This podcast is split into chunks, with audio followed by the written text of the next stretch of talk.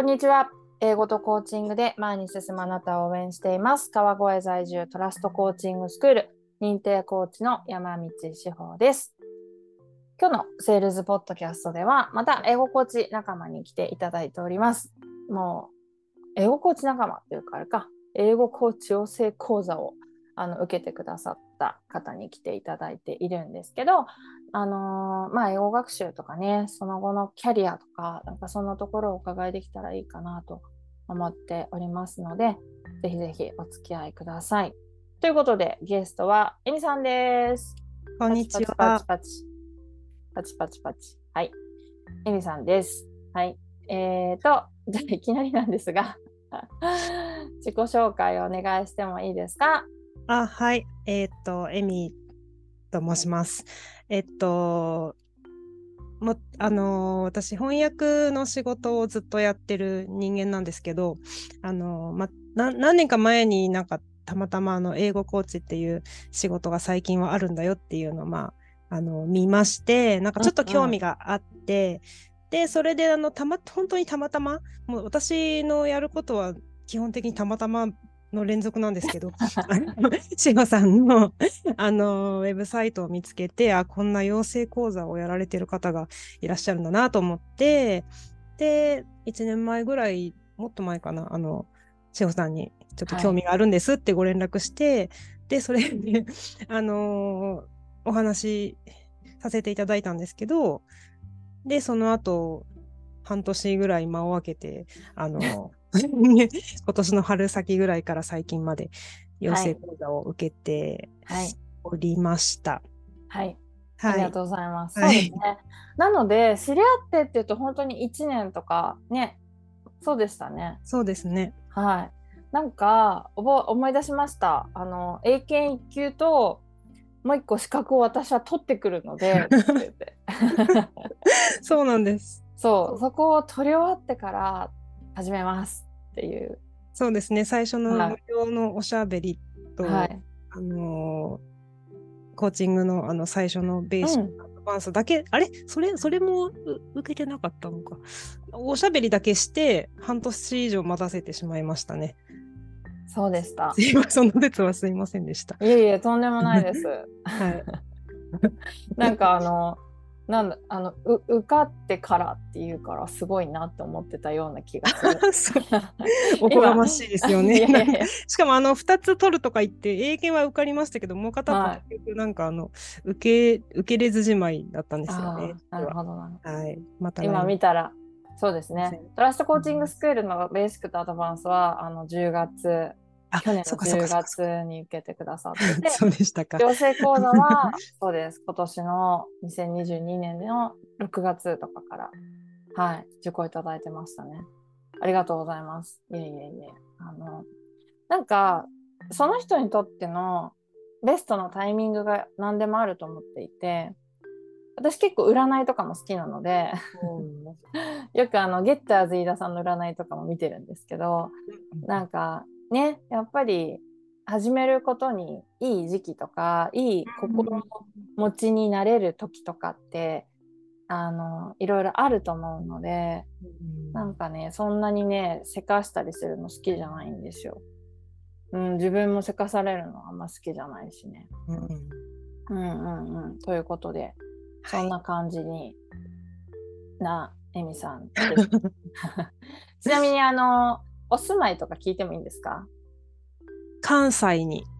関西に住んでおります。住んでおります。はい。ありがとうございます。はい。あとは、まあ、あの翻訳の仕事をされているということなんですけど、英語の学習っていうのは、あの今までどんな感じで翻訳っていうプロのお仕事までたどり着いてるんですか？えっと、私、あのー私、今どうかわからないですけど、私の時代は、えっと、まあ、ふ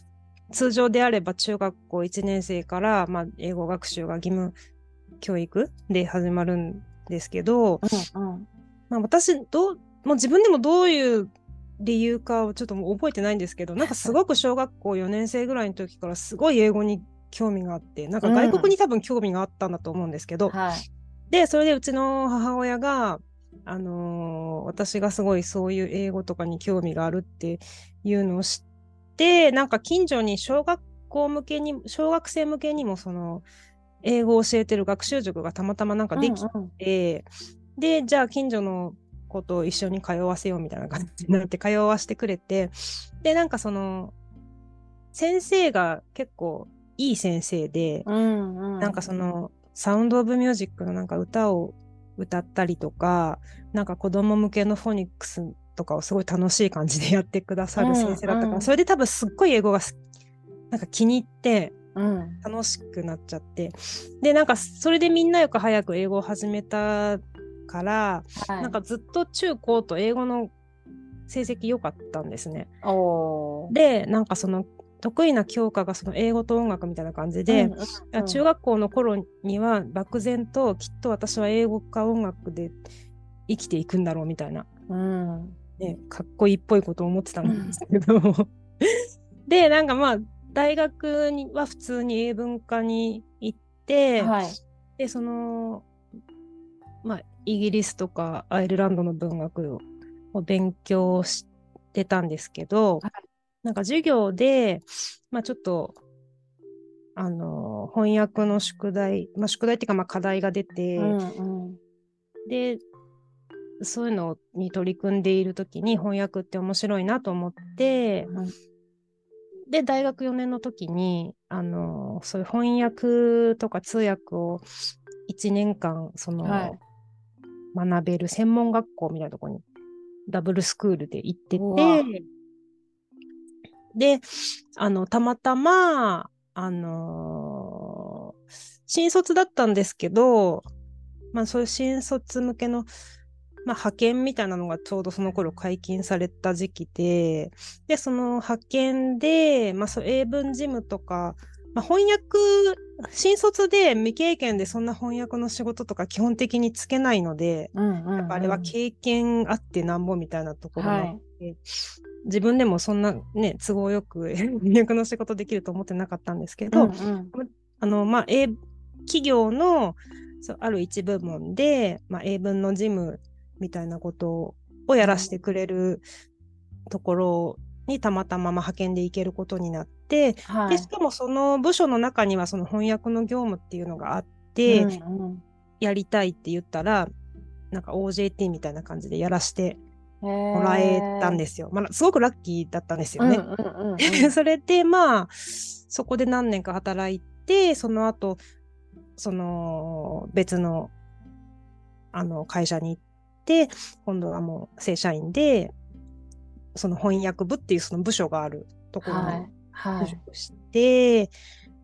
みたいな感じですね。うんで一回会社辞めて30代になる前にアメリカにちょっと留学して、はライティングの勉強をしたりなど、うんしてでまたもちょっと違う国で就職したりっていうのをちょっと軽く挟んで、また日本に帰ってきて 今はずっとあの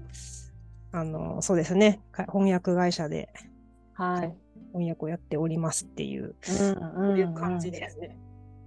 ね。はい。あの私まあライティングがとにかく苦手な私からしてみると本当翻訳のプロの人って尊敬しかなくて。いやいやいやいや。ね。でもなんかその、あの、やっぱ、得て増えてって絶対あって、翻訳の、まあ、プロである私の仲間とか、まあ私自身もそうですけど、まあ読んだり変えたりするのが得意な人は、はい。割と話し、話すのが苦手な人が多いかなって思います。だからうん。うん。うん。結構性格によるのかなと 思います。なんかやっぱバランスよくまんべんなくうんうん4技能、いわゆる4技能をこう、あのーいい感じで同じレベルで習得できてる人ってやっぱなかなかいないのかなっていう気がしてます。そうかそうか、うん。そうですよね。確かに。はい。だからその留社会人で留学した時にやっぱすでにその、まあ、TOEIC で言ったら900何十点とかあったんですけど、うん、でもあまりにやっぱり授業についていけなくて先生とかクラスメートが何言ってるかとかもうさっぱり分かんなくて、でなんかそのクラスその授業自体にもついていけないって思ったしそのクラスメートの子たちがせっかく話しかけてくれたりしても何言ってるかよく分かんなくて、うん、簡単な会話さえ最初は本当にままならなくて、うんうん、こんなに分からないものかって思ってもう本当に結構ハードな 辛い時期を過ごしたんで結構まあそれであのいろいろねドラマ見て映画,、映画とか見て、なんかひたすらシャドーイングするみたいなそういう、ね、留学してその学校の勉強と並行してなんか部屋に閉じこもってそうやってなんか 闇練して出ていってる なんかそういう感じの生活でした最初は。そうなんですね。うん、なんかあの TOEIC がね900とか超えてたらなんかリスニングとかもできるんじゃないのかなとか、うん、勝手に思い込んでたんですけど、うん、今思えば何が難しかったんですかね？なんかその私はちょっと多分極端な例だと思うんですけど、もともとその机に向かって勉強するのが好きなタイプで本読んだりとか、はい、だからその文法みたいなことをその覚えたりとか、うん、それを応用して読んだり変えたりすることは全く苦ではなかったというか、はい、ね、文学勉強してたぐらいですから、うん、そういうの楽しかったんですけど でも実際にそれじゃあリスニングって言ったらそれが話された時にどう聞こえるかとか、はい、スピーキングであればそれが実際に話す時にどんな風に発音するのかとか、そういうことをやっぱやってこなかったからでそのそうであの TOEIC とか、うん、その試験のリスニングってやっぱり言うてもリスニングあ言うてもテストなんでやっぱそれなりになんかこう、うん、何度もその類似問題っていうんですかね、うんうんうん、そういう教材とかを聞いてればなんなんとなくつかめてくるみたいなものがあるけどやっぱ実生活の中であだこだあだこだってはい、ネイティブ同士が話すその話し方とか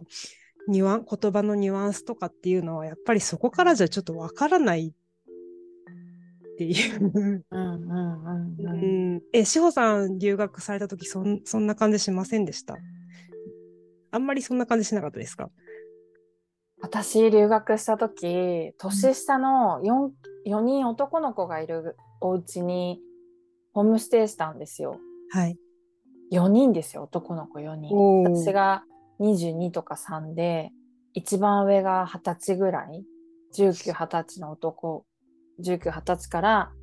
2歳差で4人男の子がいる家に行ったんで、男子の会話なんか全くわからなかったです。ですよね。だと思います。そう。あの、ゲームかヘビーメタルの話しかしなかったと思うんですよ。今思えばね、うんうんうん、でも当時の私ってあれなんかあんだけ勉強して日本で準備してきたはずなのに、うんうんうん、なんで彼らが彼ら同士で兄弟同士で話してる話って10%も入ってこないんですよね。うんでも最初そうですよね。そう、うん、それで結構打ちのめされたりしますよね。うん、うん。なんか振り返ってみればきっとすごい好きでもない限り、ゲームの話とかヘビーメタルの話は多分日本語でされてても分かんないんですけど、うん、でもそうそう。うん、なんかじ授業がついていけないっていうのは多分その授業の内容をそもそも日本語で聞いても本当についていけるのかっていう問題もやっぱあるし、あとはやっぱり実際に話されている話され方とかっていうのは、やっぱりちょっとテストの教材だけではそうですよね。あと英会話教室、あごめんなさい。え英会話教室で英会話のレッスン受けてるだけでもやっぱり難しいのかなっていう、うんうん、個人的に、うん、そうですよね。なんかあの Q&A にはい。A がないみたいな 999A みたいなうんうんうんうんなんかリアルな会話ってそうじゃないですか多分そうですよね。カジュアルになればなるほど、なんか「ええ今の答えどこだった?」とか「今の話のなんか要点って何だった?」みたいな、うん。このテキスト通りじゃいかないっていうのは本当におっしゃる通りで。 TOEIC の英語とかもあくまでも正解を聞かれる話だから必ず正解があるみたいなうん部分でなんですけどね、実際の会話とかってなると本当え今のその話どっから出てきたの？みたいなうん。ことってありますよね。そう。でししかもあのーなんかあのと途中まで話してうんあ違う言いたいことこういうことだったんじゃないって思ってまたはなんかち全く違う文章が始まったりとかあ 普通に話してたらあるじゃないですか。あーありますありますあります。昨日さテレビ見ててあそれでさあの木の買ったあれさってみたいなそういうことがやっぱりなんかうん急に変わると頭がついていかないってそうですよね。いうこともあったりするし。ね、なんか多分今あの英語学習をしている人で海外とか行った経験がある人は、もう首がもげるほどこううなずいてるんじゃないかなという気がします。こうやって話してると私もあのネイティブの会話って疑問文じゃないんだけど疑問文の文法じゃないんだけど right とか語尾を上げるだけで疑問文にしたりするじゃないですか。うんうんうん。最後に right とかなんかつけて、うん。だよねみたいになってたりとかうん。あの普通の文なのに最後に語尾が上がって聞かれてるとかってあってそういうのすっごい最初慣れなかったなって今思い出しましうんうんうんね。うん。確かに。そういうとこだったんですね。今多分本当に、ああ、まさにそこだって思ってる方もたくさんいるんじゃないかなと思いますが。はい。うん。これあれですか？あの、養成講座で、エミさんが考えてた講座の話はうんしない方がいいんですか？え？いや全然なんで。していいんですか？あもちろんもちろんもちあろん。していいんですね。すさっきのね、あの話であったけど、その闇練っていうか、留学中なのに、その 英語の英語を勉強してきたっていうね。なんかもう、うんそう、英語がね、できる人はね、みんなそれぐらい努力をしてるんですよ、皆さん。そう、基礎的なね、知識はあるにもかかわらず、留学先で映画とかを見まくり、フレンズでしたっけ、エミさん見てたの。そうですねなんかフレンズうんドラマだったらフレンズをやっぱ見て、うん。あのまあ、定番じゃないですか。なんかそういうそうです英語英会話学習に使われるなぜか定番フレンズっていう。うんうん。の、あとはなんかちょうどその時期にあのーあのアン・ハザウェイのあのプラダを着た悪魔っていう。映画が流行ってて、はそうそう。あれをもうね擦り切れるぐらい見てましたね。うん もう見て、もうなんかあのー感情移入しながらうん、うんシャドーイングしたりとか。なるほどね。なんかもう手身振り手とかね振りつけながらそうそうそうそうそう。ドキャストだからこうわかんないですけど。ね 身振り手振りをつけながら。そうそうそう。はい。でもなんかそうそうたまたま私がなんかその本で読ん本で読んだとかネットで誰が書いてるのをよ見たのが、なんかそうそのやっぱ感情と言葉をこう結びつけるみたいなことができると、うんまあなんか何かこう感情が湧いた時にその言葉がすぐ出てくるみたいな,、なんかそういう風になるから結構うん感情を伴って、まあなんかそういう会話の練習するみたいなのはうん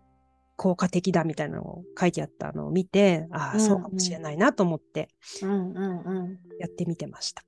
なるほどね。そう。だから、あの、予選講座の中でも、こう、エミさんがね、作ってくれたプログラムって、TOEIC の点数は取れる。そこそこ勉強もしてきた。そうそうそなんだけど、う なんだけど話せないみたいな。話せないし聞き取れないっていう人のためのね、あのプログラムをずっと考えてきていてやっぱそういう教材ってリアルなフレンズみたいなドラマだったりするし、まあ、今だったら YouTube とかもそうだと思いますけどリアルなね英語にぶつかる壁っていうのが、英語学習者は必ずあの誰でもあると思うので、まあ、それを効果的に日本でしかも日本で闇弁とかじゃなくて しかも日本であのできたらいいねっていうプログラムで、ね、うんうん、ちょっと考えてましたね。そう。でしたね。そうそうそうそう。そうなんですよ。なんですがということでそう今後はなんかいろいろ考えてらっしゃると思うんですけど、ああそうそうね、どういうことをされていくのかなと思って。そうあの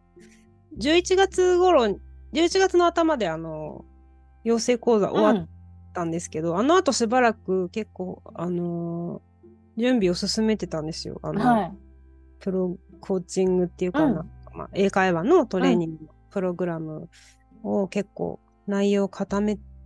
たりとかしてて、でホームページとかもそれなりに結構作ってうん。で年明けぐらいにはあのー提供できるんじゃないかなってうん。思ってたんですけど、まあちょっと たまたまですねあのーいろいろ重なってはい。あの重なってっていうのはなんかちょっと本業のね翻訳の仕事の方でちょっといろいろ私の仕事でとトラブったりとかして たことがあって なんかそれそれでちょっとあのー自分のそのまああんまり本業とか副業とかいう言い,、うん。言い方はねす好きではないんですけど、はい。まあ一番私がずっとやってることで、ちょっとうん。今までその取りいつかちゃんともうちょっと取り組まなきゃなみたいなまあ翻訳ってまあ職人仕事だとは思ってるんですけど、まあ職人としてもうちょっとやっていかなきゃいけないとずっと思ってたんだけど後回しにしてた課題みたいなのがちょっとあんまり具体的に話せないので ちょっとあの聞いてる人も何の話やって思うとう思うんですけど。そういうのをちょっとちょっと自分の中でこういろいろ再確認してしまってうんああこれちょっと今やっとかないとうーん良くないなーみたいな感じになってはい。それでちょっとあのあのーこの何？英会話のそのプログラムうをんやるっていうのはちょっとまだ諦めてはないんですけど、はい。ちょっと一旦一旦ちょっと翻訳に軸足をも戻して、あのーちょっとやるべきことを来年ちょっとしばらくやろうってういう、んうん。いう今はね、そうそう。状態なんですね。はい。はそうなんです。でもなんかせっかくそのホームページとか作りかけたりとかうんしてたんで、ちょっとそのああんまりたくさんなんて言うんですかね。一気に進めることはできないんですけど、はい。それはそれでちょっとあのこっそりね、公開だけ、ーそうこっそり公開だけしといて。そうそうそうそうもうもうちょっと内容をあのあの週末の合間とかを見て、うんうんうん。あの膨らましてまあ何かしらの形にして世に出したいなとは思っていやいやいやいやいやいや。そうそうそう。そう人間の時間は有限でなかなかこううん。どどれもどれもすごい本気でもう取り組むっていうのがなかなか難しいなっていういやいやいや、本最当近読んだ。本を、はい最近読んだ本の中にも書いてあったんですけどとりあえず優先順位を決めてうん。いややっていくしかないんだぜみたいな。ねそうですよね。ねそうなんですよ。いやいやいやいや。あのーなんだろうな。多分今この話、あのー、エミさんのここ学習の話とかも、本当ああ自分のことだなーなんて思いながら聞いてる人もいるだろうし、いますかね。いや、いると思います、いると思います。なので、ね、ちょっとあの最初にも話したけど、タイミングってあるんですよね。どのタイミングで、どこに、こう、エネルギーを自分の限られた有限のエネルギーをはい。どういうバランスでどこに向けていくかみたいのって、本当にタイミングだなと思っていて、そう。でも、エミさんのこの経験はね、あの、消えるものではないから、むしろブラッシュアップされていくものなので、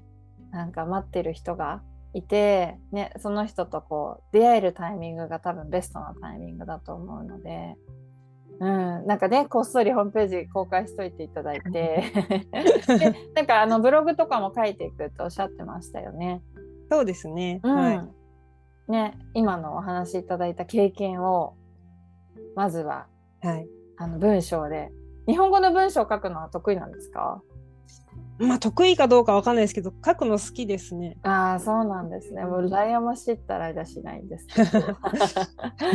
ね、だからそう文章で残してっていただいてあのそれを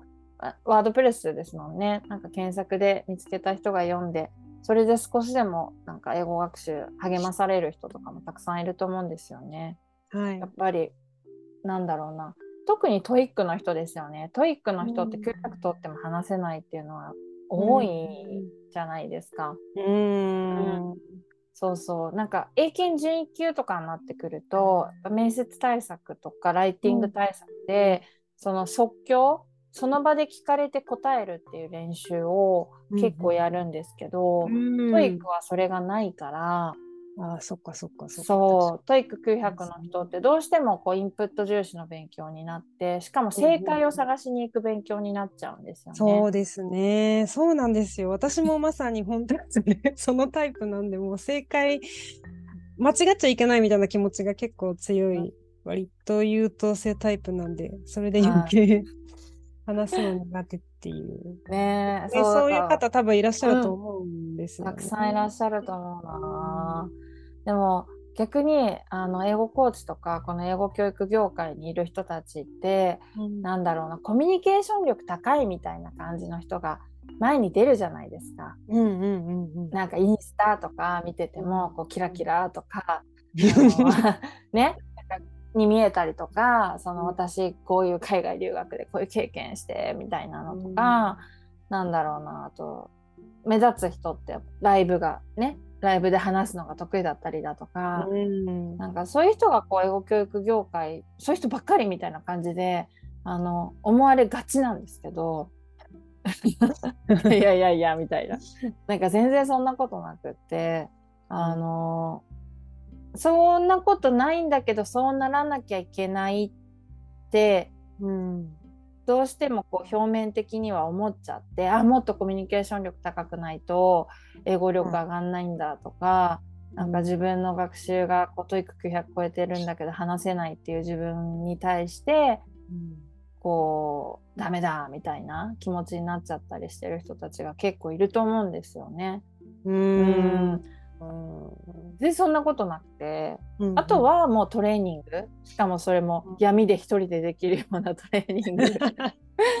やり方次第で、う。うん、なんか今まで勉強したことが全然無駄じゃないし、うん。えー、会話とか英語でコミュニケーションを取るっていう方向にねあの、うん、スッとねスムーズにれたりするので、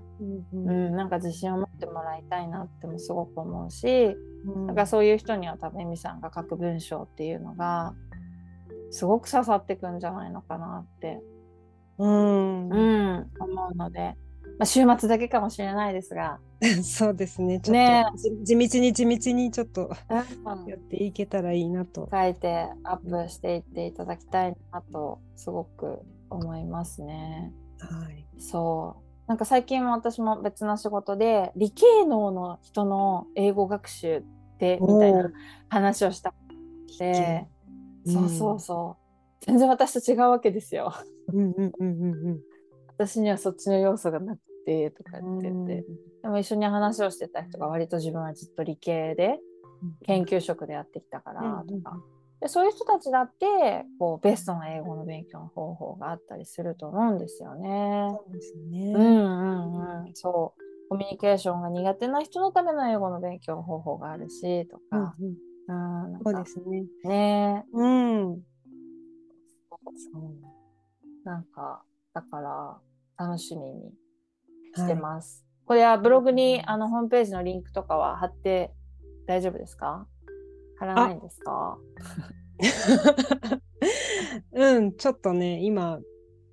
もうちょっと。もうちょっとしたら、もうちょっと 完成したら、はい、やれるかなっていう感じですね。はい。また、あの、楽しみにしていただけたらいいんじゃないかなと思いますが。うん。これせっかくあの、年末に撮ってるので、はい。じゃあ来年の抱負は？来年の抱負は、うん、そうですね。来年の抱負は、なんだろう。来年の抱負。うーん。変なこと聞いちゃったかな 急急に来たと思って。えーっと、来年の抱負。来年チャレンジしたいことは一つなんですか？あ、来年チャレンジしたいことは、あのーえ英語コーチ何でもいいけどのうん話と全然あの関係ないことだったらダメですか？いいですよ。全然いいですよ。あ、あのーその英英会話の関係のその、うん。まあ、ホームページっていうかブログっていうか、まあ、はい。それを作ってるんですけど、はいちょっと今力をちょっとしばらく注ごうと思って、本業の方であの、まあ、ホームページを今、まあ、ホームページっていうか、まあ、ブロあれもブログかな、はい。ちょっと作っていて、うんあのうんまあ、改めてちょっといろいろ考え直したことがあって、はい。なんだろう。まあ、この仕事に私育ててもらったみたいなところうんうん。が社会人としてあるので、ちょっと、まあ、恩返しっていうか、なんか、まあ、同じ仕事をしてる人たちに、まあ、何かしらの役に立つような内容の、まあ、うん。情報をちゃんとこう、今度は自分が人にたいなみたいなことを最近考えてました。あーすごい素敵じゃないですか。なんかやっぱその書くのが好きだから、まあその本業の方でも、さっき言ってたそのまあ英会話の関係の方でも、なんか今までもずっと勉強して自分が身につけてみたいな、教えてもらってとかっていうそういうのをずっとやってきたから、はい。今度はなんかいろんな分野で、まあなんかうん。自分がこう、ね、え英語のコーチの皆さんってまあ基本そういう仕事じゃないですか。なんかあの人人に力をうん。あのまあ還元していくみたいなね。そうそう還元していくみたいな。なんかそういう姿勢に結構私刺激を受けて私もそういう姿勢でちょっと仕事とかやっていきたいなって、やっと思えるようになりました。あの結構年取って。いやいやいやいや、はい。ね。なんか一番最初にその大学卒業してからたまたま入ったね派遣の会社で翻訳の仕事をさせてもらえて勉強できてっておっしゃってたから、まあそのたまたまを今度は次のはい人たちに渡すっていうイメージですかね。そうですね、うーん。うん、翻訳だけじゃなくて、まあ、英語の英会話のね、そうです学。習の方でもそういううんうん感じでうんちょっと取り組んで日本柱ですね。日本柱ですね。ね、英語学習についてのエミさんの文章と翻訳の職人としてのね。そう職人とめっしちゃかっこいい職人なんでとか、て ねそんなことかっこいい。やっぱ極めていく感じですよね。うん。そしての翻訳にちょっとでもね、興味がある次の世代に向けてというか、はい、はい文章を書かれていくということで、楽しみにしています。ありがとうございます。はい。まあ、また、あの、何かあればというか、また、はい、い、ろいろ教えてくださあいえいえ私が教えてもらいたいことばかりなんですけどい。お力になることがあれば。はい、本当にありがとうございます。あこちらこそありがとうございます。はい、という感じで、あの、今日は、えー翻訳の職人でもあり、英語学習の、まあ、プロでもあり、英語、セールスの英語コーチ養成講座をね、ちょっと終了した、ちょうどばっかりのエミさんに来ていただきました。そんな、そんな感じで、なんか、セールスのね、英語コーチ養成講座実は、終わった後に、英語コーチ1本ですってなる人って逆に珍しくって、こ4ヶ月いろんな話をしていく中で、皆さんできることとか、今までやってきたこととか、可能性とかってすごいなって思っていて、なので、むしろ一つのきっかけにしかならないんじゃないかなっていうのは、最近すごく思っている部分でもあります。なんか英語のプロが、なんで英語コーチ養成講座っていう名前すら、もはや違うんじゃないかってちょっと思い始めてるぐらい。うんそう英語のプロの人とか英語が得意な人が、まあ、それをベースに何か自分が社会の役に立つためのこうきっかけになったらいいなと思ってるしそれがこう自分の収入にもつながるようなねお仕事っていう形で社会とつながっていくきっかけになったら、それはそれですごく素晴らしいことだなと思っている昨今でございますので、なるほど。今日は、はい、貴重なお話をお伺いできてよかったです。ではゲストはエミさんでした。皆さん今日も聞いてくださってありがとうございました。ありがとうございました。